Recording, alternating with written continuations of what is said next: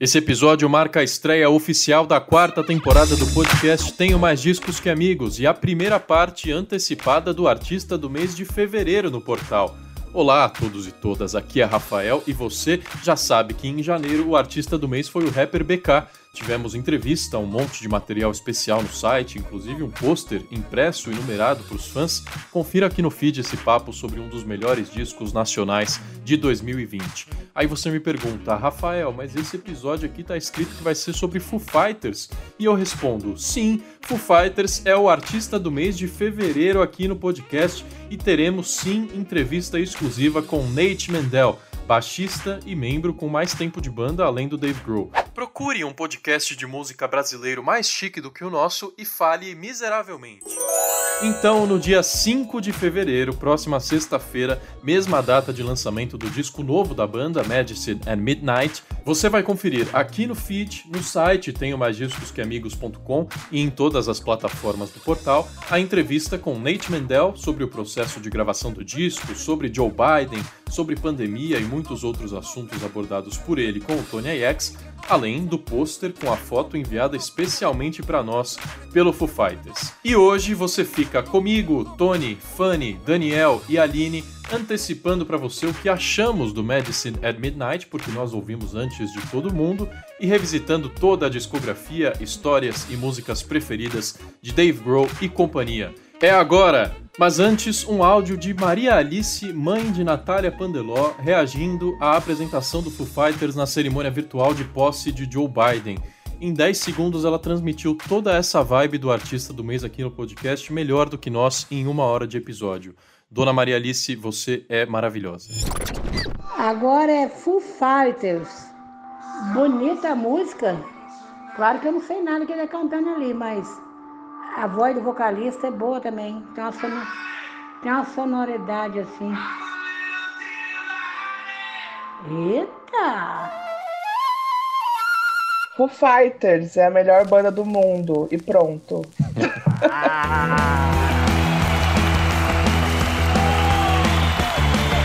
a melhor banda do mundo, segundo eu mesmo.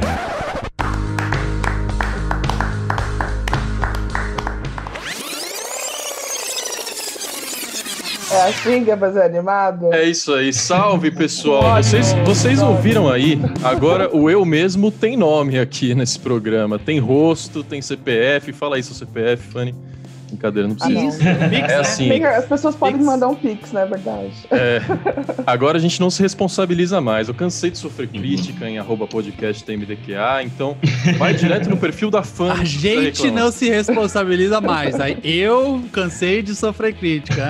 Isso. Quem administra a rede social é que sofre. Fala aí, Aline, que cuida do arroba TMDQA. É o admin, né? O ADM. Eu não leio, eu não leio, eu não leio é. as críticas. Isso, não pode ler comentário. Mas é assim, cada edição da melhor banda, a partir de agora, vai ter uma pessoa escolhendo aqui suas bandas preferidas para passar uma hora com vocês, lembrando a discografia, histórias e músicas preferidas. Em breve vai ter ouvinte podendo escolher aqui também com a gente. Aliás, esse já é o décimo a melhor banda do mundo desde que esse programa começou, então volte aí no catálogo para ver as outras bandas que a gente destrinchou a discografia por aqui. E daqui em diante, nessa sexta-feira, tem a volta do resumo da semana. E a partir das próximas semanas tem o sampleado também, tem os debates. É, toda a quarta temporada se desenrolando por aqui. Siga arroba no Instagram para saber quando tiver episódio novo, mas já sabe que é toda quarta e sexta-feira. Meus amigos, quem está aqui é o Tony, a Fanny, o Daniel, que não falou ainda, Daniel. Olá, olá. Eu só estou aqui de ouvido atento e impressionado que o Tony já estava falando de que o rap é a coisa mais importante dos últimos anos no episódio mais rockista que a gente vai fazer em um bom tempo, né? É, esse episódio é, é para absorver, pra é absorver é críticas, né, Tony? Já que falam que a gente não. só fala de Foo Fighters, então toma um programa inteiro de Foo Fighters. Mas você sabe que até isso aí faz tempo que não falam mais, verdade, né? Verdade, verdade. Tô, tô, com saudade de ficar, ah, tem mais Foo Fighters que amigo e tal. Manda aí, tem mais galera. Dave Grohl que tô amigo, sentindo né? falta. A gente fala de tudo que o Dave Grohl faz. Isso. Para citar também que você já ouviu a voz, mas a Aline Krupkowski está conosco. Aline, beleza? Oi, pessoal. É, esse programa poderia ser meu, hein? Vou ajudar ajudar muito a Fanny. eu acho. Oi, Fanny, você não está sozinha. A ideia era que. Aliás, é, todo mundo aqui vai ajudar muito. Inclusive, a, Aline, a Aline e Stephanie têm histórias de bastidores relacionados a Foo Fighters, vieses diferentes, mas compartilharão histórias muito interessantes. É, eu tô curioso, na verdade, que todo podcast que a gente faz da melhor banda, a gente chega à conclusão no final que não é a melhor banda. que a gente vai falando. Não a é assim. Não, a gente ficou uma É, hora não falando é. mal. Não, discordo. Eu discordo. Foi. Todo episódio a gente chega à conclusão que o Daniel fala mal de um disco o episódio inteiro e no final ele elege como o melhor da carreira.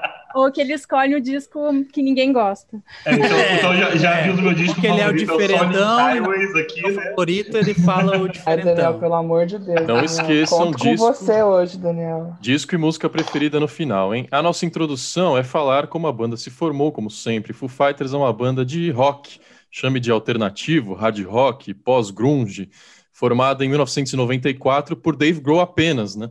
Hoje tem ele nos vocais e na guitarra, tem Pat Smear na guitarra base, Chris Shiflett guitarra solo, Nate Mendel no baixo, Taylor Hawkins na bateria e Rami Jaffe no teclado.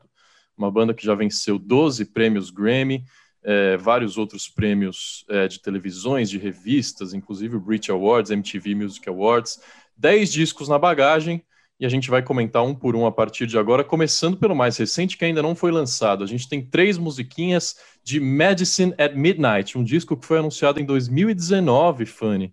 E você teve que aguardar ansiosamente por conta da pandemia, que ele foi adiado. Nesse meio tempo, o Foo Fighters lançou vários singles, né? É, B-sides, antigos, raridades, músicas ao vivo. Chamaram esse projeto de Foo Files, tá tudo no Spotify, divididinho, bonitinho. E agora temos três músicas novas. Quero saber o que você achou. Você começa, Fanny. Olha, eu vou ser bem sincera que eu só tinha, eu tinha escutado só Shame Shame até hoje e Perdeu a carteirinha do fã-clube. perdi a atenção. carteirinha do fã clube. Mas aí hoje eu escutei o disco. né? Ah! Eu e Tony X. Opa! Ah, nada. Revelações. Hoje Revelações. tivemos. Eu tô aqui super fingindo que, ela, que, eu- que eu não escutei também. Ah. Tony, Tony, a gente vai ter que dar o nosso parecer, né? Pra, pra quem tá esperando o disco. Qual a data E do assim, lançamento? 5 Dia de 5 fevereiro. de fevereiro. Ah, Tá perto. Tá perto, tá quase aí. E Fanny e eu compartilhamos da mesma opinião, veja só. Pois é. Uma coisa que eu tenho pra falar das três músicas é que, assim, se você não gostou das três músicas ou de duas músicas, enfim, se você não gostou dos singles, aguarde. Aguarde. Porque é Ah, muito sabia possível que falar. você vai gostar do disco. É, eu nunca entendo essa. Bom, né? Cada um, cada um também, mas eu nunca entendo a estratégia de bandas que às vezes colocam como single as músicas mais fracas dos discos. Sim, cara, é isso me Mas, isso me mas é o que muito. aconteceu aqui. É, é, essa, esse é meu parecer sobre os três singles. Na verdade, eu gostei até. Eu não gosto de Shame Shame, mas eu gostei das outras duas. Mas aguarde o disco, porque pode te É, tá bem legal. Tá bem Tá legal. legal. E eu não gostei muito de Shame Shame também, que foi a primeira e foi meio esquisita e tal. Parece que todas as bandas de rock quiseram fazer uma dessa, né? Lembra o Pearl Jam, aquela Dance Sim. of the Clairvoyants? É, Mesma coisa, uma, né? uma vibe parecida. É, uma vibe Mas você vê parecida. que no disco ela faz um pouco tal. mais de sentido também, né? Ali no, no conjunto geral eu odiei um pouco menos a música. É, então, e aí eu gosto muito de No Son of Mine, que tá na cara, que é uma música escrita pro Leme do Motorhead, né? Tipo assim, o Dave Uhum. Grohl era muito amigo do Leme, e, e aquilo ali é Motorhead o tempo todo. Aí veio Waiting on a War, que é muito pessoal, né? O Dave Grohl Baladinha. falando sobre como ele morava em Washington, D.C. Imagina, capital do país que mais gosta de uma guerra no mundo inteiro, você tava com a guerra o tempo todo do seu lado, né? E aí ele fala muito disso, e é uma balada que tem um crescendo, né? Ela vai, vai, vai, vai, termina com a banda toda. Ganhou um E o clipe clipe é muito, bonito. É. Mas tem uma parada que o Dave Grohl falou um milhão de... Porque o Dave Grohl é dessas, né? Quando, quando saiu lá o do o Sonic Highways, nossa, porque estou fazendo Ele a coisa mais mundos e fundos, complexa né? da história que nunca É, ninguém é. fez. Tal. Ele falou muito desse disco que, ah, esse é o nosso Let's Dance, né? Esse é o nosso, a gente sendo David Bowie, a gente fazendo disco Ai, dançante. E, e dessas que saíram, nenhuma, né? Uma é uma Aham. balada, outra é um rockão e a outra é Shame Shame, que é nem ali nem aqui, né? As outras do disco, meu irmão, é pra afastar o sofá e, e dançar. E é muito legal. É, é, o melhor trabalho, é o melhor disco da banda desde o Wasting Light, fácil, 10 anos. Que foi no Wasting Light que difícil, né? É. É, o Wasting Light é tipo top 2 junto com Color and the Shape, só varia. Um escolhe um, escolhe outro e tal. Uhum. É, então essa concorrência nem tem como entrar. Mas, mas dos outros dois que saíram nesse meio tempo, sim. E eu ouso dizer que é top 5 aí, porque é, é realmente muito bom. Muito bom mesmo.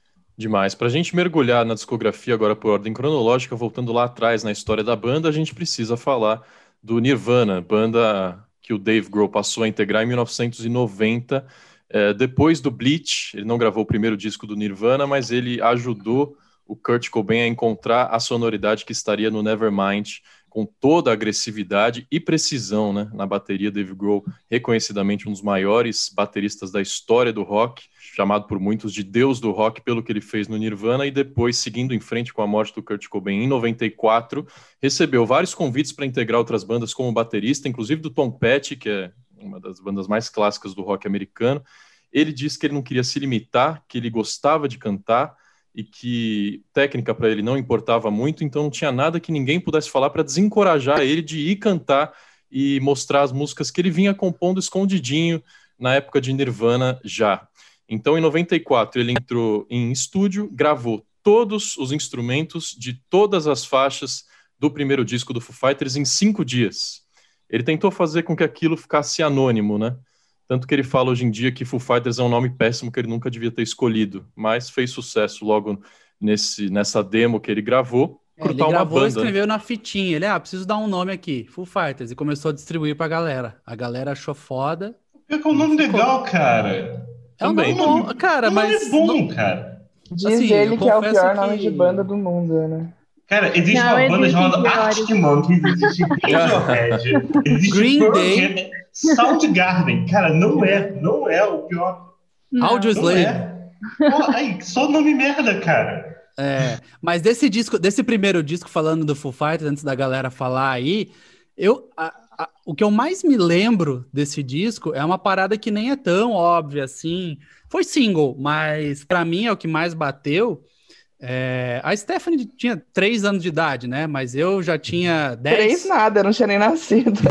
Puta que pariu. É, eu tinha 10 anos de idade e eu lembro muito, muito mesmo é, do clipe de Big Me. Que é o clipe que eles seguram a balinha ali, né? Tipo, Aliás, clipes é um capítulo à parte desse episódio, sim, né? Porque sim, não tem sim. banda que faz melhor do é. que eles. É, então o clipe de Big Me, que é uma baladinha, com aquele imitando mentos, eles andando pela rua e tal, eu assistia aquilo e ficava, cara, o que, que, que tá acontecendo aqui? E uma coisa que eu queria falar, já que a gente tá no começo da discografia, é que assim, há bandas que se tornam projetos do cara do, né? Desde muito, desde o começo, já se desconectou completamente, que ah, era o baterista do Nirvana. Eu não lembro de no Brasil não chegou assim poucas Sim. pessoas sabiam que era o baterista do Nirvana. e gente tanto não que sabe até hoje, né? É, muita gente não sabe até hoje. É aquele meme pois é. incrível é. da foto do vocalista é. do, do Foo Fighters Olha com o baterista do Nirvana. É. Cara, eu, eu, eu, eu confesso que eu descobri que era a mesma pessoa, tipo, já tava, sei lá, no meu terceiro disco do Foo Fighters. Então. É. E, e, só para complementar é isso, porque eu acho que os clipes eram muito fortes, e aí quando eu via o clipe eu falava, nossa, que massa, que banda massa, ponto. Tinha, tinha zero conexão com o Nirvana. Não tinha internet para eu ir pesquisar quem é Foo Fighters. Ah, o Foo Fighters foi formado pelo ex-baterista do uhum. Nirvana. Não, tava lá, era uma banda que passava na MTV, eu achava o clipe foda. Antes de Big Me, This Is a Call foi o primeiro single que fez sucesso global, assim, tanto que ele precisou sair em turnê e precisou de uma banda, então o Dave Grohl foi atrás dos membros é, de uma banda de Seattle chamada Sunny Day Real Estate. Uma banda emo de Seattle, das melhores da história, porque o Dave Grohl não é bobo. O Dave Grohl não é bobo, ele sabia que o emo era o quente naquela época. Ele foi lá, tirou metade, tirou toda a sessão rítmica ali, né? A, tal, a famosa cozinha, é, a cozinha. do Sunny Day Real Estate. Nate Mendel e o William Goldsmith, o baixista e o, William Goldsmith, e o baterista. William Goldsmith não durou nada, né? Não durou pois nada. É. Daqui a pouco a gente vai falar da saída dele da banda, mas antes comentar sobre o primeiro disco, com essa banda que ele formou, junto com o Pat Smear, que era o quarto membro do Nirvana, tocava em, em shows no Nirvana, uh, ele começou a fazer shows com o disco Foo Fighters, disco homônimo de 1995. É, músicas preferidas desse disco, galera, e, e, principalmente o, a atmosfera que fez com que o Dave Grohl se tornasse uma lenda daí em diante, né? Porque realmente o cara ele se torna o, o símbolo da agressividade da principal banda grunge dos anos 90 e depois consegue seguir em frente com uma maestria e cantando, saindo da bateria e, e se colocando como frontman e nos, nos holofotes, que realmente é impressionante, né? É, assim, não é querer puxar pro meu lado, mas ele veio do punk, do hardcore, ele tava, uhum. ele tocava numa banda de hardcore influente pra caralho. Aí quando ele foi chamar, chamou os caras do emo. Ele sabia o que estava acontecendo no underground de melhor. E aí tinha credencial, né? Para isso eu acho que serviu. A hora que ele che che chegou pra galera e falou: Ah, então, eu queria que você viesse tocar na minha banda. Aí o cara olha e fala: Puta, o baterista do Nirvana me chamou pra banda dele. Eu acho que nos bastidores contou muito, né? E o que, cara, a minha música favorita do primeiro disco é uma música que parece muito Green Day, que é uma banda que provavelmente será a minha melhor banda, já adiantando, mas I'll Stick Around é bizarramente parecida com Geek Stink Breath, que é uma música do Green Day que saiu também em 1995, e eu lembro que também me chamou a atenção por causa disso. E só para complementar antes das outras pessoas falarem, o Pat Smear também veio do punk, né? Ele tocava numa banda chamada Germs. Essa era punk, puta. Ele chegava no show e não tinha guitarra. Daí ele pedia para alguém assim: oh, tem, tem uma guitarra, eu preciso tocar aqui e tal, eu sou da banda. Nesse nível aí, mas é influente pra caramba. Eles lançaram um disco só, chama GI, e, e aí depois ele entrou no Nirvana e depois do Nirvana no Foo Fighters. A minha favorita desse disco é, é a, a, música que eu mais queria ver ao vivo na minha vida, assim, de todos os artistas do mundo, que é Exhausted, que é a música que fecha o disco. E é uma puta música, assim, eu, eu acho que ela não é nem tão underground, porque, não sei, talvez na minha bolha a galera conhece um pouco mais, mas não foi single, não tem clipe, não é tocado em show desde sei lá quando. O Tony falou que o Goldsmith durou pouco, foi logo quando eles começaram a gravar o segundo disco, The Color and the Shape, em 1997. Acontece que o Grohl, quando foi ouvir as faixas, a, master do disco, ele não gostou nada do que o Goldsmith tinha feito e decidiu ele mesmo regravar tudo, afinal o cara é um dos maiores bateristas do mundo e o critério dele é um pouco elevado. Então, é, ele regravou tudo que o Goldsmith tinha feito. O Goldsmith, óbvio, não gostou nada disso e ele mesmo decidiu se demitir, saiu da banda. Foi nessa é, época. É, essa que... história é contada no documentário, no Back é. and Forth, e aí tem o Pat Smear falando assim: Ah, eu recebi uma ligação falando que a gente tinha que regravar a música tal. Aí eu falei, ué, mas a gente já não gravou essa música? Aí foi ver porque alguma coisa tinha mudado, porque a bateria mudou e tal. Então, isso está bem documentado. Essa história de quem saiu e dele se demitir e tal, é, é meio nebulosa também. Mas você imagina document... chegar, chegar lá e a pessoa falar, ah, eu regravei inteiro a sua parte. Eu, eu não julgo o cara ter ficado irritado. Né? não, é. não. Inclusive no documentário ele aparece com um cigarro a cada dois minutos, putaço até hoje. Assim. Hashtag eu odeio e... Dave Grohl.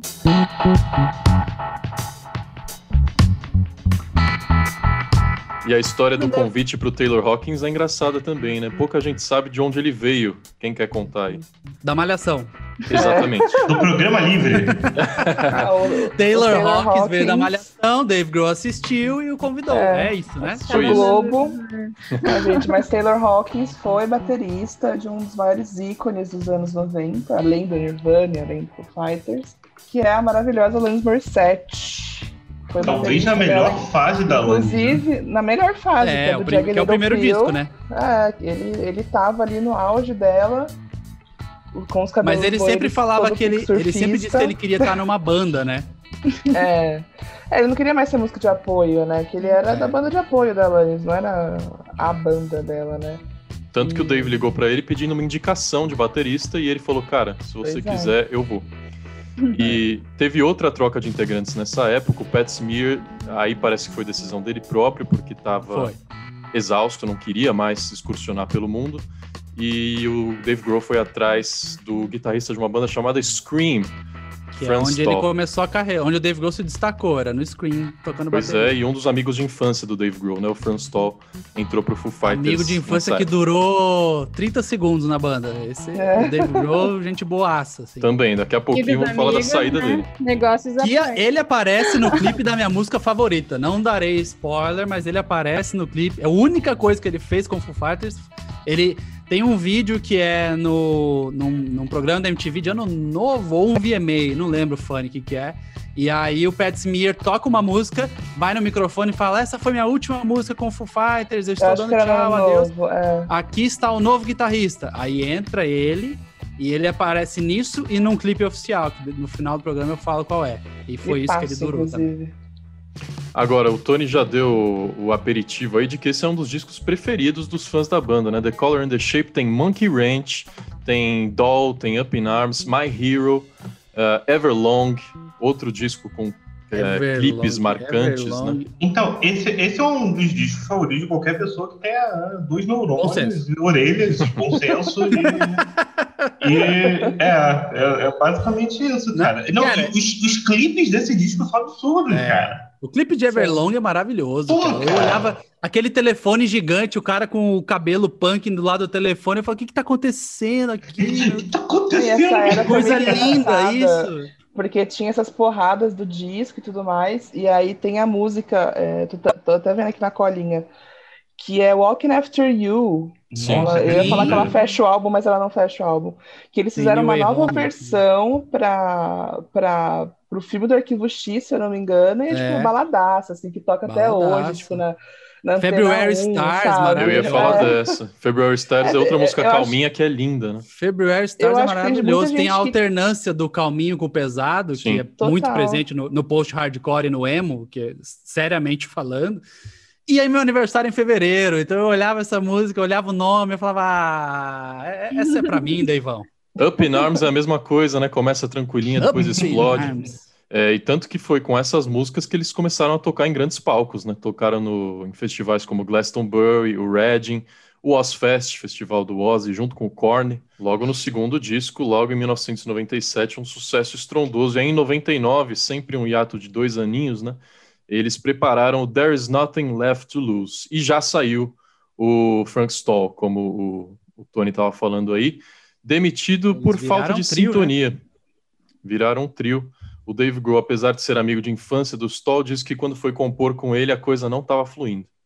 Então voltaram a ser um trio, o Nate no baixo. O Nate, inclusive, ameaçou sair, voltar para a banda Sim. emo dele. Rolou inclusive, um drama nessa mais época. uma parte do documentário que é maravilhosa, que é o Dave Grohl falando: Ah, então, o Nate me ligou e falou que queria sair. Aí eu já tava tipo, tá, por quê? E a cara que ele faz é tipo, ele tava acostumado com todo mundo querendo sair, ele tendo que tirar. E aí ele convenceu o Nate Mendel a, ficar. Essa parte do documentário mostra como o Nate faltava talvez um pouco de confiança, né, de estar na banda do Dave Grohl, de saber que ele era é. fundamental é. para a composição do disco. Ele não tinha muito esse, esse, protagonismo na banda, ele é um cara mais reservado, né? E foi daí em diante que ele passou a perceber e que ele era um membro o, fundamental. o David também ele, ele intimidava as pessoas um pouco, né? Como ele fez ah, no outro com certeza. Então não, não é fácil você estar tá ali. Aí você se se sentir parte, como o Taylor se sente hoje e, e o Nathan também, eu acho que nessa época ainda era meio tipo, ah, tá, aqui eu sou só mais um e era isso. Ainda mais só... porque o Dave praticamente mostrava as músicas, né? Sim. Ele mostrava e falava, ó, oh, é assim que toca. e para continuar falando de troca de integrantes, nessa época também, para fazer turnê, eles precisaram de mais um guitarrista, só o Dave não ia dar conta. Então eles fizeram audições, e aí que encontraram o Chris Shiflett, que também vinha de bandas importantíssimas da época, o Me First de que and the Gimme estilo, Gimmes, Rafael Teixeira? Do punk rock, Tony X. Ah, ah, o melhor de todos, né? Você gosta Uma de No banda... Use for a Name? Cara, eu ia falar, No Use for a Name é maravilhoso. Inclusive, o vocalista, meu xará, se chamava Tony Sly, faleceu tragicamente em turnê, estava numa turnê solo e tal. É, teve problemas com remédios controlados e Nunca foi muito divulgada a causa específica da morte, mas é por aí. E ele, eles, cara, eles têm alguns dos maiores hinos do hardcore melódico nos anos 90 e 2000. Uma banda incrível. E o Chris Shiflett tocava nela, entre outras. Pois é, e daí em diante eles acharam meio que a formação que ficaria, meio é. não, a formação que ficaria até hoje, só o Pat Smear que voltou mais para frente. Falando do There's Nothing Left to Lose, músicas, hein, Aí, gente? clipes, né? Pelo e amor clipes. de Deus. Breakout, Learn, learn to, to, Fly. fly. Não, não, Learn to Fly com o Tenacious D maconhando, deixando todo mundo drogado no avião. E quando eu É, descobri que era o. Tenacious D, anos depois, Jack Black, eu nem sabia quando eu era moleque, quem que é esse cara aí? Ah, legal, engraçado. O Dave Grohl, de mulher, de homem, de fã, de a- aeromoça. Learn to Fly Learn foi o to primeiro Fly? single da banda a entrar na Billboard 100. Músicas preferidas de vocês desse disco. Cara, eu gosto muito de Staggered Actors, apesar de eles fazerem essa música ser extremamente odiada ao vivo, né? Odiável ao vivo porque eles ficam punhetando por 40 minutos Sim. durante essa música. Mas eu acho essa inacreditável. É uma ótima música para abrir disco, né? E, é, e na versão de estúdio ela é tão objetiva, porque ela já começa com a Sim, bateria na sua cabeça, né? Eu gosto muito de É. Generator, que eles Sim, eles sim. citaram na, na turnê de 2015 ou 12. 2018, Eu vi no lembro. Lollapalooza em 2012 essa música. É, não, mas é que depois do Lola eles pararam de tocar um tempo e tipo, É. eles estaram, acho que na de 2018. Mas saudades, Lola, inclusive, a hora que a gente foi falar de shows. Lola 2012, histórico. Pequeno asterisco de Stacker Actors, essa música teria sido escrita pro Ozzy, e o Ozzy não gostou. Aí o Dave Grohl falou, ah, tá, então beleza, vou gravar. Vamos falar de shows. Quais que vocês viram do, do Foo Fighters? Eu vi no Lola 2012 e no Morumbi 2015. Curitiba a gente teve a honra de ver de cima do palco. Show. Opa, como a foi isso aí? Teve a oportunidade, a gente estava cobrindo. Quem abriu o show foi o Eagle Kill Talent, banda brasileira, e a gente estava fazendo tipo um bastidores do dia deles ali e tal.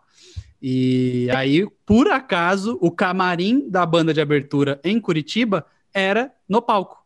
Era na lateral do palco, tinha uma estrutura para camarim. Então a gente viu o show do lado do Pat Smear e das 15 garrafas de Vilve Clicô que ele deixava do lado dele, para volta e meia ele irá, ir lá e virar no bico um champanhe de sei lá quantos dólares a garrafa, ele ia lá, virava, voltava. Legal, Eu acho que eu falar. vi o Foo Fighters 300 mil vezes. eu assisti no Lola, e aí a turnê de 2015 eu vi inteira, e de 2018 também. Porque antes de, de entrar para o Tenho Mais Discos, né? Na verdade, até enquanto eu estava no Tenho Mais Discos, eu escrevia para um fansite de Foo Fighters. E Esse foi o motivo? O tamanho É. da minha carteirinha de fã. É, você entrou por, por indicação do pessoal Exatamente. do Foo Fighters Brasil. E isso te fez o quê? Encontrar quem? Ah, um cara aí, né? Desconhecido. Um não, né? dele. Todos. É, a gente conheceu a banda em 2015, é, no último show da turnê, e era tipo, ai, será que vão receber o fansite? Taranã? E aí no último show, na última oportunidade, eles receberam a gente. E o que eu posso dizer é que o Dave Grohl é exatamente isso, todo mundo acha que ele é, ele é o legalzão, o cara mais legal do rock, e é isso mesmo. E você vai liberar Foi- essa foi foto pro massa. Instagram do, do podcast? Cara, eu já postei essa foto um milhão de vezes. Eu te será assim repostada. terminar. Será Era repostado? Belo Horizonte, Fanny? Era, era, Belo era Horizonte. É. Belo Horizonte. Cara, e de perrengues de show, é t- talvez a principal lembrança que eu tenho do show do Lola em 2012. Foi o dia que eu mais segurei xixi na minha vida. Cara, começou a primeira música. Maravilhoso esse podcast hoje aqui. É, Ah, mas assim, Deus foi só céu. umas três cervejinhas antes do show. Começou a primeira música, a bexiga apertou daquele jeito que não dá pra segurar mais, cara. Mas eu tava Cara, totalmente aglomerado, lotado, não tinha como movimentar, então esperei até o fim do show. Nossa, Tem, esse tem foi uma um Lola história que, de tipo, que o, que o Jockey era no Foi no Jockey Jockey, nessa época, né? Não era lotado. no, no Interlagos. E, tipo, eu acho que não suportava, tanto que eles diminuíram a, a, a capacidade Foi- do Lola primeiro, pro né? ano seguinte, foi o primeiro. E, e igual o Ralph falou, assim, é o, esse é o maior perrengue de show que eu já passei na minha vida inteira, assim, inteira. Tipo, eu, sei lá, eu apaguei na primeira música porque eu tava passando muito mal de estar cheio. E eu fiquei no mesmo lugar. Porque não tinha pra onde você cair. tinha tipo, como não tinha como Muito bom. Muito é, bom. e aí eu acordei ali, eu fiquei. As pessoas Não, e o- fizeram uma barreira te segurando, assim, né? Tipo, uma. Você Eu dançou e nem sabe. percebeu, né? Tony. E o pior, esperar show do Foo Fighters acabar não é uma missão fácil, porque o Dave vai Não. alongando, vai alongando, Ele ele, sai do palco, volta, sai, volta. Tem uma experiência de show do Foo Fighters que a gente não falou aqui, eu e a Aline.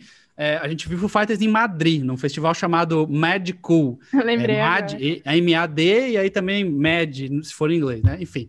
E, cara, deu tudo errado nesse festival, tudo errado. Eu fiz credenciamento de imprensa, eles não responderam. Aí eu não sabia se tinha credencial. Aí eu comprei ingresso.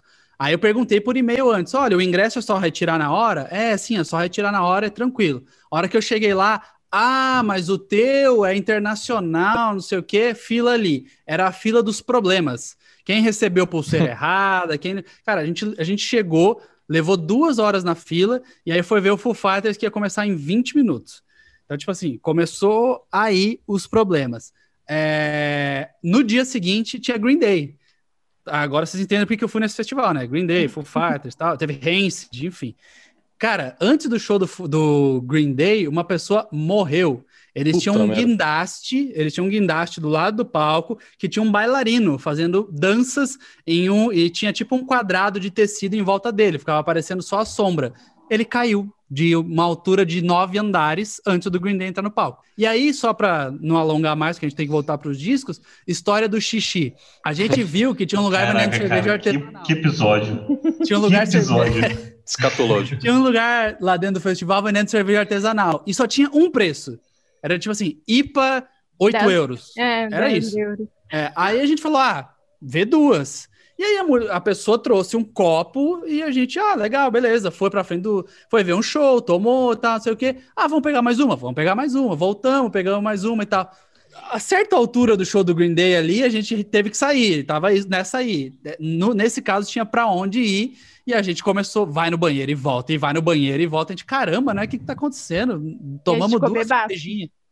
Quando a gente voltou pro Brasil, a gente voltou pro Brasil dias depois, a gente olhou o copo proporcionalmente com copos de cozinha, a gente falou: esse copo é meio grande, né? Vamos ver quanto é que tem. Ele não tinha medida, só tinha o desenho do festival. O copo tinha um litro. Um litro de cerveja em cada copo. A gente tomou três, cada um. E como é que não percebe isso, Tony? Cara, festival, tava ali. É. A gente dançou muito. Foi o melhor show do Green Day que eu fui na minha vida, pelo menos.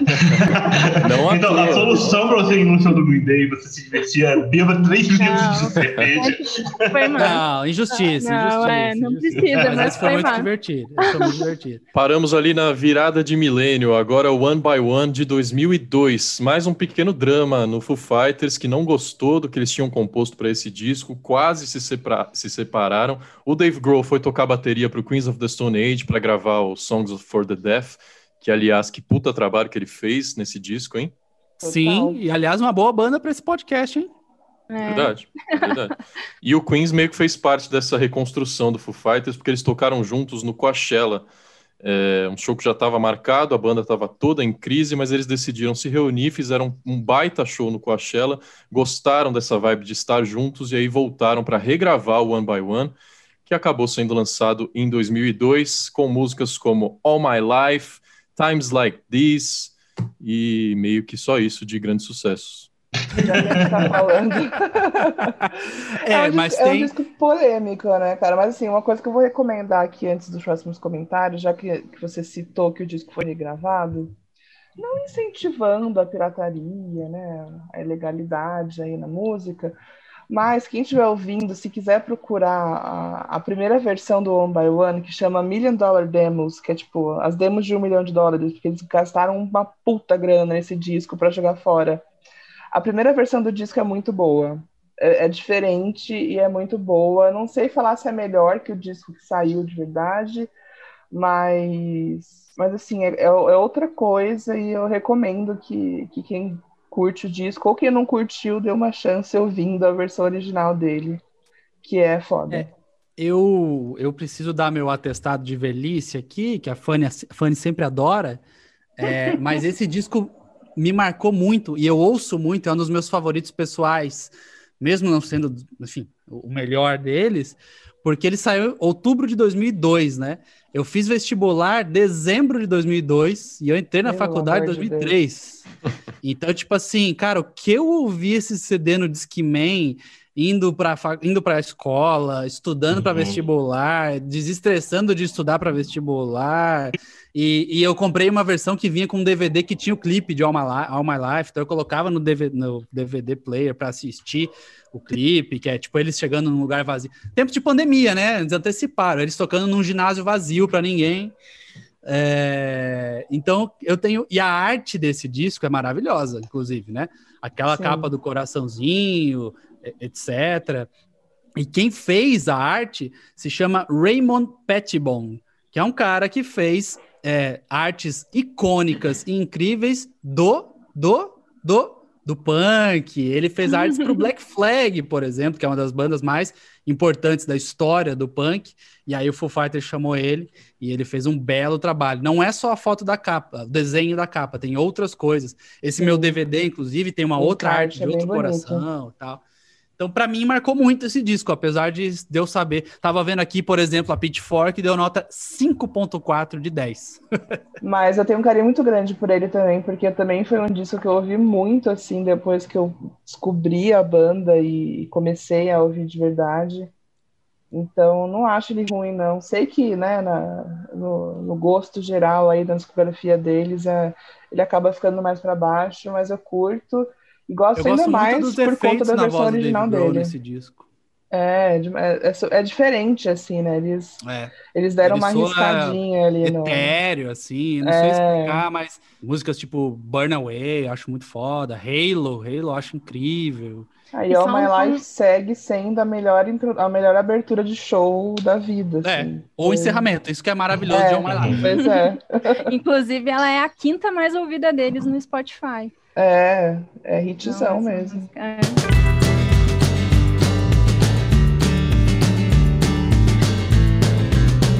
Três anos depois veio um disco diferentão. O In Your Honor de 2005 é um disco duplo, porque o Dave Grohl estava afim de fazer músicas acústicas. Ele até pensou em fazer um disco só dele, mas aí decidiu gravar um disco tradicional do Foo, do Foo Fighters, pesadão, cheio de guitarra, e uma segunda parte desse disco acústica. Foi nessa época, inclusive, que lançaram o primeiro DVD da banda, chamado Skin and Bones, eu assisti muito, em que eles tocam. Amo. É, Amo é, demais. Não, que, é, que bom. A Aline eu... pode falar bastante, porque ela. Meu, quando eu conheci a Aline, é, era isso. Eu ouvi muito também. É, cara, eu adoro esse, esse DVD. Eu achei que todo é mundo ia falar mal. Eu, eu tava preparado psicologicamente pra defender essa parada aqui. Não precisa. Não, se, se, alguém tiver, não, ainda não tiver ouvido, né, esse, esse, ou assistido o DVD e for procurar no Spotify atente-se, pois no Spotify não tem a melhor música ao vivo desse DVD, que é On Demand, que é uma versão. Nossa, é linda. Maravilhosa que tem no disco. A música original já é muito boa, mas assim, eles, eles fizeram um interlude ali na música muito, muito bom. E não tem no Spotify, então porra atrás Tanto do DVD. Para esse disco e para esse show em que eles tocaram principalmente a parte acústica do Inner Honor e outras raridades, né? Eles adicionaram Mary Gold, por exemplo, que era um b do Nirvana, End the Life, See You. Eles chamaram de volta o Pat Smear, que a partir daí continuou na banda para sempre até hoje. Chamaram uma viol violinista chamada Petra Hayden, é, um percussionista e o Ramy Jeff, que hoje é, é o tecladista oficial, ele entrou para a banda também para esse aí, show. Né? E ficou lindo, né? Maravilhoso. E o disco, né, que a gente falou do, do Inner Honor, eu gosto pra caramba também. Eu gosto muito dele, deles terem separado isso, tipo, o primeiro disco ser uma coisa mais pesada. Tem umas baladas também, né? A primeira, o disco A. Mas... É o disco que tem Best of You, né? Vale a gente lembrar. Exato. É, eu ia falar isso. Eu não é... sou muito fã desse disco, não. É, pra mim é, tipo, fim da parte baixa ali da, da discografia, mas eu gosto muito, muito de Best of You, obviamente, uma das músicas mais sensacionais dos anos 2000. Gosto então, muito de No Way Back. E tem uma música que não é single, não é nada e tal, mas que eu gosto muito, muito mesmo desse disco, que é The Deepest Blues Are Black. Muito Acho boa. Maravilhosa. DOA gosto eu, muito. Eu gosto também. muito do segundo disco mesmo. Eu gosto mais do segundo disco todo acústico do que. Somos dois. Do disco A. Tem uma Mas é música é, muito, que é, é bem comum cara. essa opinião, né? O é, Rafa é, também já falou isso aqui, mesmo. não falou? O Inner Runner é meu disco preferido do Foo Fighters, principalmente pela Sério? parte acústica. É. Eu, eu não sabia que vocês iam. Eu tive a mesma reação que você em outro episódio, Daniel. É, eu não sabia que vocês iam defender o Skin and Bones. Ainda bem que eu não preciso defender o DVD sozinho, mas eu vou defender que o In Your Honor é o melhor graças ao Skin and Bones. Eu assisti muito esse DVD e eu acho as músicas acústicas não, mas, ótimas. É, o, o, acústico ele, ele ajuda o disco mesmo. Ele, ele dá um up no disco. Combina. É muito bom. É. Tem uma música com o Taylor cantando, né? Cold Day in the Sun. É, essa é ruim. ah, eu gosto. Essa é ruim. Não, assim, é, é, tá, a música não é ruim, mas sempre que é o E é momento todo dele show de de cantar no show, ai, é muito É, eles É, poderiam trocar por deu, qualquer né? outra coisa, né? É, Eu acho que o show estragou. O show estragou com é, o Dave. É, é. até porque eles aproveitam esse momento para fazer vários covers com o Dave na bateria, fica um E negócio meio sempre os arrastado. mesmos, né? É, é. Não, e os cara, e, e uma coisa que eu nunca entendi, eu nunca entendi, e não é só o Foo Fighters, todas as bandas fazem isso. Mas, tipo assim, cara, o Foo Fighters veio do Nirvana, veio do grunge, o grunge veio do punk, né? Todo mundo fala isso, todo mundo fala que o Dave Grohl veio do hardcore, tal, não sei o quê. Na hora de fazer as cover, é Queen, é, É. David Bowie. Será que não tem um espacinho para uma música punk que você gosta muito, e daí você mostra para toda uma nova audiência que não conhece? E não só cover, né? Não- a gente não falou aqui, mas a setlist do Foo Fighters, no geral, é a mesma É, coisa sim. há 10 anos. Então, É, é, confi- confissão, o show do Rock in Rio, eu e a Aline não ficamos quase nada. A Eu gente viu o setlist antes, aí, ah, A vamos gente pegar, pensou, vamos... né? Tipo, ver novamente ou pegar o Uber vazio. A gente É. Olha, é, justo, justíssimo. É. Eu tava É, pra o ir Daniel, como bom Rio, carioca, sabe, né? Pô, cara, assim, é, o, eu, eu fiz isso cobrindo o, o, pro, pro site também com, com Metallica em 2013. Eu vi o setlist e eu falei, ok, esse show É. já aconteceu umas Não, cinco já, vezes. já fui embora também no Metallica. Em 2007, um resgate da, da parte alta da discografia da banda, porque o Echo, Silence, Patience and Grace fez muito sucesso. É um discão, na minha opinião. Saiu em 2007 e ganhou o Grammy em 2008. É, e tem músicas como The Pretender, eh, Long Road to Ruin, Come Outro Alive. maravilhoso. Outros dois, né?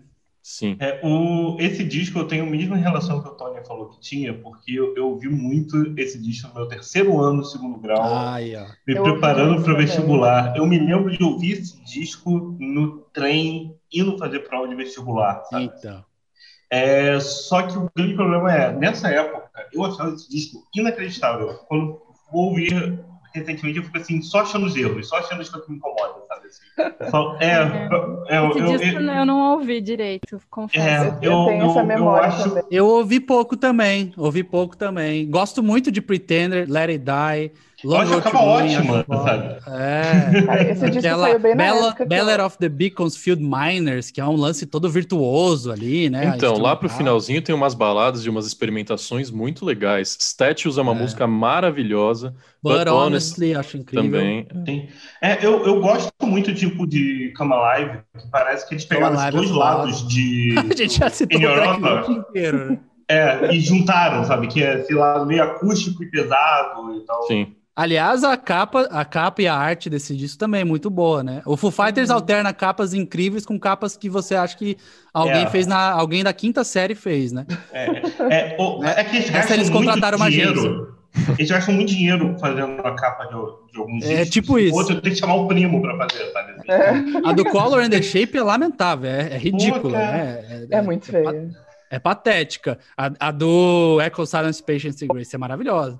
A do Wasting Light. eh, Opa, já A, do Westin Light é a aula do, é número 3 do Photoshop. É. É... Que o Metallica, inclusive, fez muito parecido também. né? Não lembro o nome do disco do Metallica, que veio depois. Mas é também É esse o- estilinho de cores. Hardwired to Hardwired, isso mesmo. é. Já vamos pro Wasting Light, então, É, 2011. antecipei sem querer. Uhul! Cara, É, de- ouvi muito na minha vida. 10 É, aninhos, galera. Vocês estão ligados que já faz sim. 10 anos desse disco? Parece que foi ontem, cara. Foi Um disco que demorou pra sair, porque depois do Echoes eles ficaram três ou quatro anos sem fazer shows. Eles estavam cansados de estrada, decidiram dar uma pausinha, e aí veio quatro anos depois o Wasting Light. É, e muita popularidade desse disco por causa do documentário que a gente já citou várias vezes aqui, porque Uhum. conta a história da banda desde o início, desde a morte do Kurt, do Nirvana, trocas de integrantes, polêmicas, piadas, eles são muito engraçados ao contato da história deles. E é o Back and Forth, que passou no cinema aqui no Brasil. Eu tô viajando, eu escrevi Eu fui isso aqui ver. no roteiro, mas eu me lembro de ter ido no cinema assistir um show em 3D. Aconteceu isso. Isso, era, era o documentário antes e o show 3D nos estúdios 606, onde eu e a Aline estivemos. Opa. A gente, aquela história que eu falei no começo, a gente teve esse prazer de estar lá. Infelizmente, eles não estavam lá. Eu, a minha, eu tenho lembranças muito boas desse disco, porque eu tava numa fase muito legal da minha vida. Então, tipo, Ele, ele caiu no momento que, tipo assim, eu tava bem, uh, o disco caiu bem. O e mundo me tava lembro- bem, né, Daniel? Com- vamos, vamos, vamos combinar. É, o mundo cara. tava É, bem. a gente tava, mas o mundo tava na 2011 expectativa do apocalipse, 2021. gente. É, o mundo não, tava na é- expectativa do apocalipse em 2012. Não, Ah, e Que a gente achou que era a pior coisa que podia acontecer. Esse, é, isso era tragédia, né? É. Não, e, e eu, me, eu me lembro que esse disco tipo, vazou, eu trabalhava numa gravadora, aí quando esse disco vazou, eu baixei o Piratão e eu falei, me Eu Na dá também internet da baixei, gravadora. é. É, da, da internet da gravadora. E eu falei, bora ouvir no estúdio o disco. E a primeira memória que eu tenho desse disco é a gente ouvindo alto pra caralho o disco, sabe? Assim, e, É, e- aquele começo é. é pô, cara, não, e, e- e eu me lembro que eu ouvi o disco inteiro e falei, não tem uma música ruim. Não tem Não tem. Foi exatamente a mesma coisa que eu pensei a primeira É, audição a, também. a- a primeira audição que eu que eu falei, cara, ok, É. eles meteram Cara, a até hoje é um Agora é disco ladeira abaixo. É. É. Até hoje é um disco que eu ouço do começo ao fim. Assim, claro, tem músicas que, eu- que hoje eu gosto um pouco menos. Mas quando saiu, eu- na verdade, quando. Eu, eu não comentei isso, mas eu comecei a ouvir mais mesmo no, no Echo Silence, em 2007. Só, e aí, quando saiu o, o Wasting Light, eu já tava, tipo, full, assim, fã de, de Foo Fighters, acompanhando tudo que saía, full fã. E, e eu tenho essa, essa memória também de ser uma época muito foda da minha vida, tipo. Ah, eu tinha cinco anos de idade, não é mentira. Mas foi uma época muito boa, assim, muito tranquila. Eu lembro que eu tive a mesma reação do Daniel. Eu falei, cara, não tem uma música ruim. E a gente é meio retardado, né? A gente fica tentando achar. Aí eu lembro que eu falei, Sim. ah, essa Miss the Misery nem é tão boa, assim. E tipo, quando eu fui ouvir de novo a segunda vez, eu falei, cara, não, É para. boa, sim. Me- Não, eu, eu, O disco eu, todo eu é me bom. lembro que É. eu me lembro que eu, ah, eu, eu fiquei incomodado com a Shura Renan, que eu acho que é uma das minhas músicas favoritas hoje da É discografia. boa demais. É e tem o baixo do Chris maravilhoso, Novoselic. Né? É maravilhoso. Daniel, essa é a minha música favorita desse disco. É maravilhosa. E tem é, o do Nirvana, dobra né? de baixo, Tem. Tem, tem o Chris Baixista do Novoselic. Nirvana. É maravilhosa. E a essa dobra de baixo é pesadaça, né? cara. Tipo, não que o Foo Fighters se- tenha sido sempre uma banda levinha e tal, mas sempre foi mais bem-humorada, mais pra cima, tá entendendo?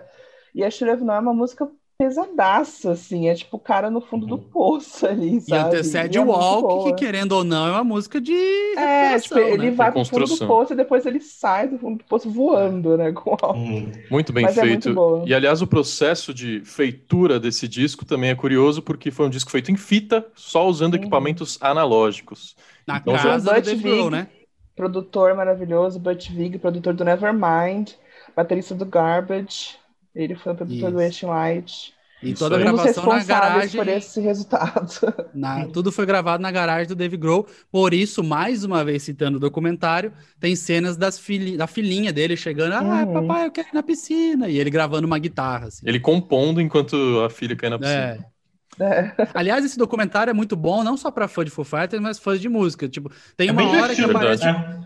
Aparece o Dave Grohl compondo e gravando para esse disco, e aí ele tem uma melodia na cabeça, a música tá quase gravada, quase pronta, e não tem letra. Aí ele pega o papelzinho, e aí, para as pessoas entenderem que não é uma coisa mágica que, tipo, ó, já É, tá não é aqui uma combinado. fórmula, né? O cara pega o papel na hora ali, começa a escrever e tal. Inclusive, acho que é a música com o Bob Mold do Husker Du, É, outra Arlandria. lenda punk. Outra. Uhum. e outra música maravilhosa. Sim. E aí eles Enfim. começaram aquele negócio que o Tony já citou mais cedo, que é cada disco ser meio que um projetinho e ter todo um conceito e megalomaníaco, que foi Projetinho, projeto É aí que o caldo a revolução da indústria, né? É, É. aí que o caldo azeda. Foi o que ele tentou É, fazer é. em 2014 com Sonic Highways. É que, que, o, que ele- vezes... pra mim esse foi, foi o grande problema, que assim, a parada que eu- ele fez um projetinho, rolou um conceito pra fazer o, o- A ideia é boa, eu gosto da ideia. É, a ideia é boa, não, mas tipo assim, tinha um projeto, uma ideia em cima do Wasting Light, e deu muito certo. Tipo, foi um disco inacreditavelmente aclamado. virou megalomaníaco, né? Exa- é, É, parece, que, é que, parece que eles tentam repetir aquela, É. aquela relação que as pessoas tiveram, só que sempre aumentando. E, É. e- É. e o que eu acho da graça que foi do Wasting Light não foi que a parada era gigantesca, era exatamente o contrário. As músicas. É, cara, assim, é, É. então, tipo assim, a ideia do, do, do Sonic Highways é muito legal. Se você lê o é release, muito você boa. fala, A série Muito é muito bacana. boa. É uma Então, pena, né, que não acompanhou. Lembrando que a É, ideia do Sonic disco- Highways, que é um disco que tem oito músicas, foi gravar em oito cidades diferentes, contando a história musical de cada cidade. E sabe o que, o que mais me incomoda? Várias coisas me incomodam no Sonic Highways. Eu tava falando hoje com a Fanny, mas o que mais me incomoda é que tem um monte de convidado, um monte de participação especial, e você simplesmente não ouve as participações das músicas. Verdade. tipo Não assim- tem nenhuma influência deles, você não os ouve, Ah. nenhuma música parece com Algo Jones deles. É. Tipo, é. É, tipo, a galera tá lá e você. Nossa, sério? Aí você lê o crédito. É, não, realmente, essa pessoa estava lá e você não ouve, você não sabe que tava, você não. Se você tipo colocar ao assim- contrário, dá pra ouvir. É isso. O disco da Xuxa, né? É. Quando anunciaram que ia ter Preservation Hall, eu falei, cara, meu irmão, eles vão fazer uma parada muito maluca, que chamaram uma banda clássica de jazz e tal, né? Assim, mas pra ser Você justo, Daniel, a, a, a música menos pior desse disco é exatamente essa, que é Congregation. É uma música que é a única que, tipo, eu ouço até hoje que eu, que eu gosto. desse Eu disco. gosto de Congregation e é gosto da seguinte, What Did I Do? É uma boa música também. Acho que eu Ah, só não destacaria gosto. essas duas. Mas eu gosto muito de É, putz, Congregation. Something From Nothing é uma das piores músicas de toda essa época, que é uma música que começa, começa, começa, aí no meio ela acaba, vai. ela vai para um jeito extremamente sem graça, o negócio e não vai, e não anda, e você fica sério. E foi single, né? Acho que o primeiro, Foi. inclusive. Sim. É, foi a É, eles tocam em da show e é tipo, quando toca em show é tipo, ah, beleza, vamos pegar uma cerveja ali. Essa é a hora Nossa, da a cerveja. turnê de 2015, eles abriram todos os shows com Something From Nothing. E era tipo, era, uma, era muito anticlímax, Anticlímax, assim, sabe? É, porque a música não vai pra lugar nenhum abrir. vai, ela é, não E aí vai. você abre um show com ela. Tipo, até quando eles abriram com Everlong, foi mais catártico do que abrir com essa música. Ela não anda, é bizarro. Lembrando que tem um documentário, né? Sonic Highways, que é da esse HBO, vale a e pena. aí vale, vale a pena assistir. É, é muito bom. Assistam. E uma curiosidade dessa época foi a época em que Dave Grohl quebrou a perna no palco, ele estava fazendo um show na Suécia, na segunda música ele pelo disco. capotou, Meu Deus, que ano que é isso? 2015. 2015. Meu Deus, já fazem seis anos disso aí. Faz. Cara, Ele É. capotou Ah, do palco isso? na segunda Para, música. para. Ah, a gente achando que o Dave Grohl tinha, sei lá, morrido, né? Porque, porque a primeira notícia foi, ah, o Dave Grohl acabou de cair do palco. Não, e isso acontece, né? Porra, palco se do Fighters é foda do gigante. palco. É. É. Não, é, eu e o Tony, foi bem, foi uma época bem X, né, Eu Tony? tava Que eu- viajando, lembra, Fanny? É, e eu, e eu fuso horário, e a o cara gente não sabia morrido, ninguém É. sabia o que estava acontecendo. E no E fim faz foi seis um anos dos já, melhores episódios da história da banda, né? Sim, porque ele inventou uma turnê chamada Broken Leg Tour, em que ele tocava sentado num trono, cheio de braços de guitarra em volta. Inclusive, postamos esses Uma dias, parada, eu tenho mais foi, discos. foi uma farofagem inacreditável, Nossa, total. Foi a né? maior, Mas foi- deu muito foi uma, certo, uma farofagem muito boa. Deu muito certo. É, a gente postou esses dias lá no Tenho Mais Discos que o Axel Rose deu de presente pro Dave Grohl uma guitarra que ele pediu pro Slash escolher. Ele falou: ó, escolhe uma guitarra foda pra dar pro Dave Grohl de presente, porque ele me emprestou o trono dele. O É. Axel Rose, quando o Guns N' Roses voltou, logo no comecinho, um show de aquecimento, ele quebrou o pé lá. E aí também usou o trono do Dave Grohl. E teve um outro artista de E usou country, com o logo do Foo Fighters atrás, né? Acho que só É. depois Mas era eles- coberto. que ele Eles mudou. cobriam. Tava um negócio. Não, mas assim. tem foto dele com, tipo, o logo atrás. Eu acho que só no Eu acho que depois que saiu a foto, eles começaram a cobrir. É. É, deve ter sido isso. E, e aí ele- eles agradecendo pro Dave Grohl ter inventado o tal do trono, que é- era é a coisa Tenacious D ali, né? Era um trono com um monte de guitarra saindo do fundo, assim. Palheta do destino embaixo. É o ápice do- do rockismo, aquele trono, né? Assim, é- o Dave Grohl falou, eu sou o rei dos rockistas agora. Maravilhoso. Três anos depois veio Concrete and Gold em 2017. Eu não consegui nem pegar muita informação para essa época. Eu ouvi esse disco uma vez e para mim foi suficiente. É, Eu É um não disco ouvi esse disco bomba, né, inteiro. cara? Eu vou, ser, eu vou ser sincero, eu nunca ouvi esse disco inteiro. não, eu tenho uma, uma gente- eco bag, uma, uma É. eco bag aqui, eu acho. É, é. A turnê, inclusive, se achar, dá pra postar no podcast depois. A, a Fanny tem essa eco bag porque Eu a gente tenho. trouxe de presente pra ela. Ah, não foi em É. Madrid? Foi essa de Madrid, essa história que a Ah. gente contou de Madrid. E vocês lembram que o clipe de Run é um monte de senhor idoso fazendo, causando uma rebelião num asilo, e aí o Foo Fighters toca, e eles estão vestidos de, de idoso e tal, não sei o quê. Uhum. No meio, cara, assim, faltando umas duas horas pro show do Foo Fighters, não menos, porque a gente entrou em cima, né? A gente entrou em cima, e aí meio que antes do show do Foo Fighters, teve um cara que fez uma ativação da gravadora lá. Era ele de velho, barba, e ele distribuindo milhares de eco bags do Foo Fighters pra galera que tava no festival. E aí a gente deu, a gente deu o azar de ficar preso lá fora, a gente deu a sorte de assim que a gente entrou, tava essa pessoa lá dando eco bags. Aí eu peguei uma, a Aline pegou uma, e a gente de- presenteou a Fanny. Talvez seja a melhor coisa dessa época, né? A Isso, eco né? A Eco Bag, que eu uso até Esse é o comentário que a gente tem. Assim como o Rafael Teixeira, eu ouvi esse disco uma vez É. e É, nunca mais é. ouvi. E deu, eu, né? eu acho que eu, eu nunca consegui acabar de ouvir esse disco por causa de Antônio Ex. Que eu me lembro que quando eu dei play no disco, estava ouvindo o disco, o Tony mandou, falou assim sobre aquela da Neighborhood. Ah, eu já Meu sei o Deus, que você vai parece- falar. Parece Imagine Dragons. eu não, naquele Parece. momento, eu não consegui.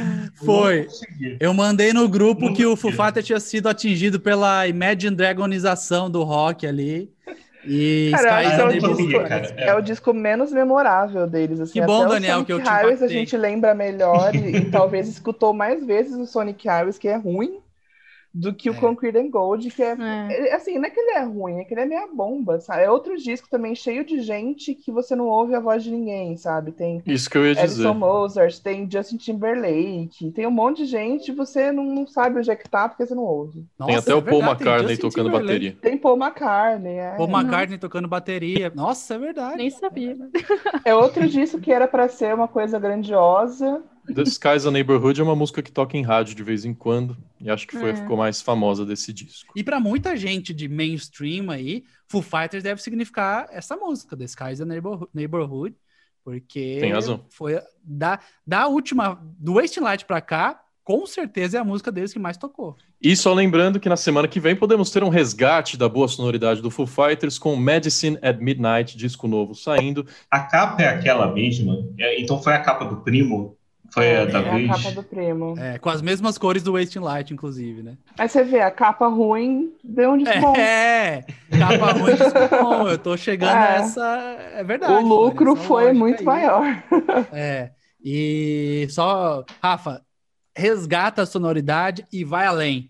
O lance dançante tá lá, o lance anos 80. Ah, aliás, Stephanie, você teve uma Hum. frase que você gastou comigo hoje à tarde no WhatsApp. Eu falei, guarda pro podcast, meu irmão. E você É não soltou essa verdade. frase aqui? Não, então eu solto agora. Vamos é lá. que assim, um dos maiores discos do ano passado, e pra gente, pelo menos pra mim, pro Tony, eu sei que sim, é o Sim. disco da Miley Cyrus, Plastic Hearts, né? Maravilhoso, super oitentista, glam rock, enfim. E o que eu falei pro Tony hoje é que, assim, a minha percepção desse disco e do caminho né, sonoro que o Foo Fighters tomou é uma coisa muito parecida com a tendência que ela mesma usou, sabe? Tipo, de pegar um bilhão de referências, principalmente aí David Bowie, é, sabe? Uma coisa mais dançante, jogar num caldeirão ali com as- os- a própria sonoridade deles. E deu certo a poção que eles fizeram ali. Então, assim, eu, eu senti uma vibe muito parecida com o disco dela, assim, não comparando os dois, ou falando que foi melhor que o outro, ou falando que você vai ouvir a mesma coisa, mas, mas eu acho que eles, eles, eles seguiram um caminho parecido. Aliás, uma outra coisa muito interessante desse disco do Foo Fighters, eu tava olhando os outros aqui, os últimos, é tudo 45 minutos pra cima, né? O Uhum. Concrete and Gold tem 48 minutos. O Medicine at Midnight tem 35, 36. Nossa, Curtinho. Que maravilha, meu Deus. Na Sim. cara, medida, desculpa, nenhuma merda. música É, é é uma, cara, é o melhor formato que tem hoje em dia pra Assim, mim. eu- Os discos de meia hora, 35 são perfeitos. Mas você vê que assim, o Dave Grohl ele tem a capacidade de aprender com os erros dele, porque tipo, eles estavam fazendo discos longos. O Sonic É. Harris é um disco que tem também oito músicas, mas tem músicas gigantescas. E aí É. o Concrete and Gold tem, sei lá, 13, 12, não sei. Tem, e aí o cara É, Sonic Highways tem tipo, 42 minutos. É, e aí o cara, eu acho que ele entendeu que, que pelo menos agora ele tem que dar uma na megalomania dele de querer fazer sempre um álbum muito grandioso para fazer um disco bom. Então, tipo, eu acho realmente que dessa vez Fanny, você ele já antecipa, antes da gente ir pro final da melhor música, Você pirou, você ficou maluca com uma música desse disco hoje. Já crava pra galera, pra galera ouvir depois e falar, nossa, realmente. Chama Cloud Spotters, ou Cloud Spotter, Terceira não faixa. lembro. Cloud Spotter, no singular. É. Cloud Spotter, isso mesmo. É muito Terceira boa, faixa. é tipo, é, é- ela bebe da, da fonte de Let's Dance do David Bowie, que é exatamente o que o Dave Grohl prometeu. E obviamente, né, não é, não é igual, não é popzinha, mas é, é muito boa, é muito boa. Ela tem uns elementos diferentaços, assim, que você não esperaria ouvir uma música do Foo Fighters. É. Mas, é um, mas deu certo, é muito boa e todo mundo vai dançar ouvindo. Essa e mais uma que tá perto do final, que eu não lembro agora o nome. Mas assim, dá pra dançar de verdade ouvindo o disco e não perder sua carteirinha de roquista no meio do caminho. Amigos, rapidinho, por favor. Disco e música preferidas. Fanny, o episódio é seu, você começa. Putz, eu sou, eu sou cadelinha do grunge, né? Infelizmente. Meu disco favorito é o primeiro e minha música favorita é Exhausted. Sei lá, acho que essa é a minha cabeça de fã. Eu sei que tem discos maiores, melhores, né, da banda. Mas eu acho que o primeiro disco do Foo Fighters é o que eu mais ouvi, assim, na minha vida. E Exhausted é, é minha preferida também. É, e a produção do primeiro disco não decepciona, né? Apesar de ser só o Dave Grohl tocando, é um, é um disco É, bem ela- fechadinho. ele é cruzão, assim, É. sabe? É. Tipo, sem pretensão nenhuma. E eu acho que é exatamente Cara, aquela época era aquilo o ali. segredo. É- o som da época é aquilo ali, é muito bom, é- Exato, é, um é retrato bom. mesmo. Eu gosto muito do primeiro disco também. Tony, é tu. Minha música favorita é My Hero, é, do clipe que eu falei, que é o único clipe que tem o glorioso amigo de infância do Dave Grohl, que é um clipe incrível. Aquele clipe, quando passava na MTV, eu ficava tenso toda vez que o cara ia e voltava daquela casa pegando fogo. Cara, My Hero tem muitos elementos do post-hardcore e do emo, que é da onde veio o Sunny Day Real State e tal. Aquela quebrada de bateria e É uma das as maiores guitarras. intros de bateria do rock, né? Pra É, bem a é. verdade. Isso veio muito, veio muito do underground ali. Aquelas guitarras, é, as oitavadas e, e aquela coisa de crescer. Enfim, My Hero pra mim é. Acho que empata com um Everlong, assim, mas é, é isso. E disco pra mim é o Color and the Shape. Eu até acho que o Wasting Light seja mais tenha mais impacto no mundo, assim. Então, se fosse para definir em um ranking e tal, mas eu, pessoalmente, aqui batendo para mim, é o Color and the Shape. Quando eu vi o clipe de Monkey Ranch também, foi maravilhoso, e enfim. Apesar de sua capa, Color the. Vou falar agora, o disco do meu coração é o In Your Honor, o disco duplo, especialmente pelo tanto que eu assisti o DVD Skin and Bones e especialmente pela, pelo segundo disco acústico que dá pra você colocar de cabo a rabo e curtir um domingão assim bem gostosinho. Pergunta, Rafael Teixeira. Pois não? Você ouve esse disco primeiro um, depois o outro, é obrigatório, ou você só ouve o acústico? Não, não só o acústico, mas pra mim são dois discos. Ou eu quero ouvir só o primeiro ou eu quero ouvir só o segundo. Botar Tá, os tá dois um atrás do outro, nunca. Tá respondido. Respondido. Tá bom. Mas eu acho que o disco que tem as melhores músicas, talvez o que eu tenha mais ouvido assim na vida, foi o Echoes, Silence, Patience and Grace. Então, minha música preferida, cara, as três ali do final poderiam ser minhas preferidas: Statues, But Honestly e Home. Também aquela mesma pegada do Wasting Light, que ele faz um momento dark e termina é, otimista, né? Pensando no futuro. Home é bem assim, voltando para casa, uma música linda. Acho que eu ficaria com ela, ou com But Honestly, que vem antes. Próximo, Aline. Ai, eu tenho que escolher mesmo. Ah, sempre tem alguém que fica nessa. Ah, eu tenho que Então, escolher. o Todos são disco- tão bons. O disco eu fico com Waste Light, porque eu ouvi muito. Foi um momento. Foi engraçado, porque foi um momento conturbado da minha vida e ao mesmo tempo depois, o momento que eu conheci o Tony. Inclusive, ele tava com Ah. o moletom do Foo Fighters. É, verdade. então- Minha foto de perfil era o moletom no Foo Fighters, viu, gente? E essa, esse disco realmente, nossa, eu ouvi muito e o Walk foi a música da, da- do da- de quando a gente se conheceu, assim. Mas a música que eu mais gosto mesmo, não queria ser óbvia, mas não tem como, é Times Like This. Eu acho É que ela marcou vários momentos diferentes da minha vida. Ela serve tanto para coisas boas quanto para coisas tristes, sabe? Então, eu acho que isso também é uma, uma coisa legal do Foo Fighters, é ter música para momentos da sua vida, sabe? Várias músicas Uhum. que embalem momentos, e isso é muito, muito foda. Verdade. É, é isso aí. Daniel. Lá vem com É. Christian Gold. Não, então, o meu disco favorito também é o Ace Light, assim como a Aline, foi quando eu penso o Tony. Brincadeira. Quando começou nossa história de amor. É, o pior que eu Mas é por sido, mesmo, né? Foi por aí mesmo. É, Cara, porque Foi quando aquilo- você trabalhava nessa gravadora aí. Pois é, cara. Não, e foi, é que foi, foi aquela coisa, tipo, Ixi. era um momento muito bom. Era tudo certo, sabe? Assim, de, de O mundo era bom, bateu, Sebastião. assim, é. E, e a minha música eu vou, eu vou mudar, cara. Eu, eu falei aqui já no começo que eu gostava muito de Stack Reactors. Aí depois eu comecei a falar de Cama Live, que eu ia citar Cama Live. Só que ninguém aqui citou é, é, Everlong oficialmente com música favorita. Pelo amor de Deus, é um crime a gente acabar o episódio. É. Então, eu, É. eu coloco Justo, isso porque, justo. pelo amor de Deus. Pra terminar com curiosidade, né? O Dave Grohl fala que compôs essa música pensando como baterista, né? Então aquele na verdade era uma batida de bateria. E ele escreveu É. assim, a afinação do misão ali em cima para músicos é outra, então ele usa tipo bumbo, como se fosse o bumbo e o resto das cordas são a caixa. Então, enfim, é o Dave Grohl usando sua experiência de baterista para fazer uma das maiores músicas da sua época, né?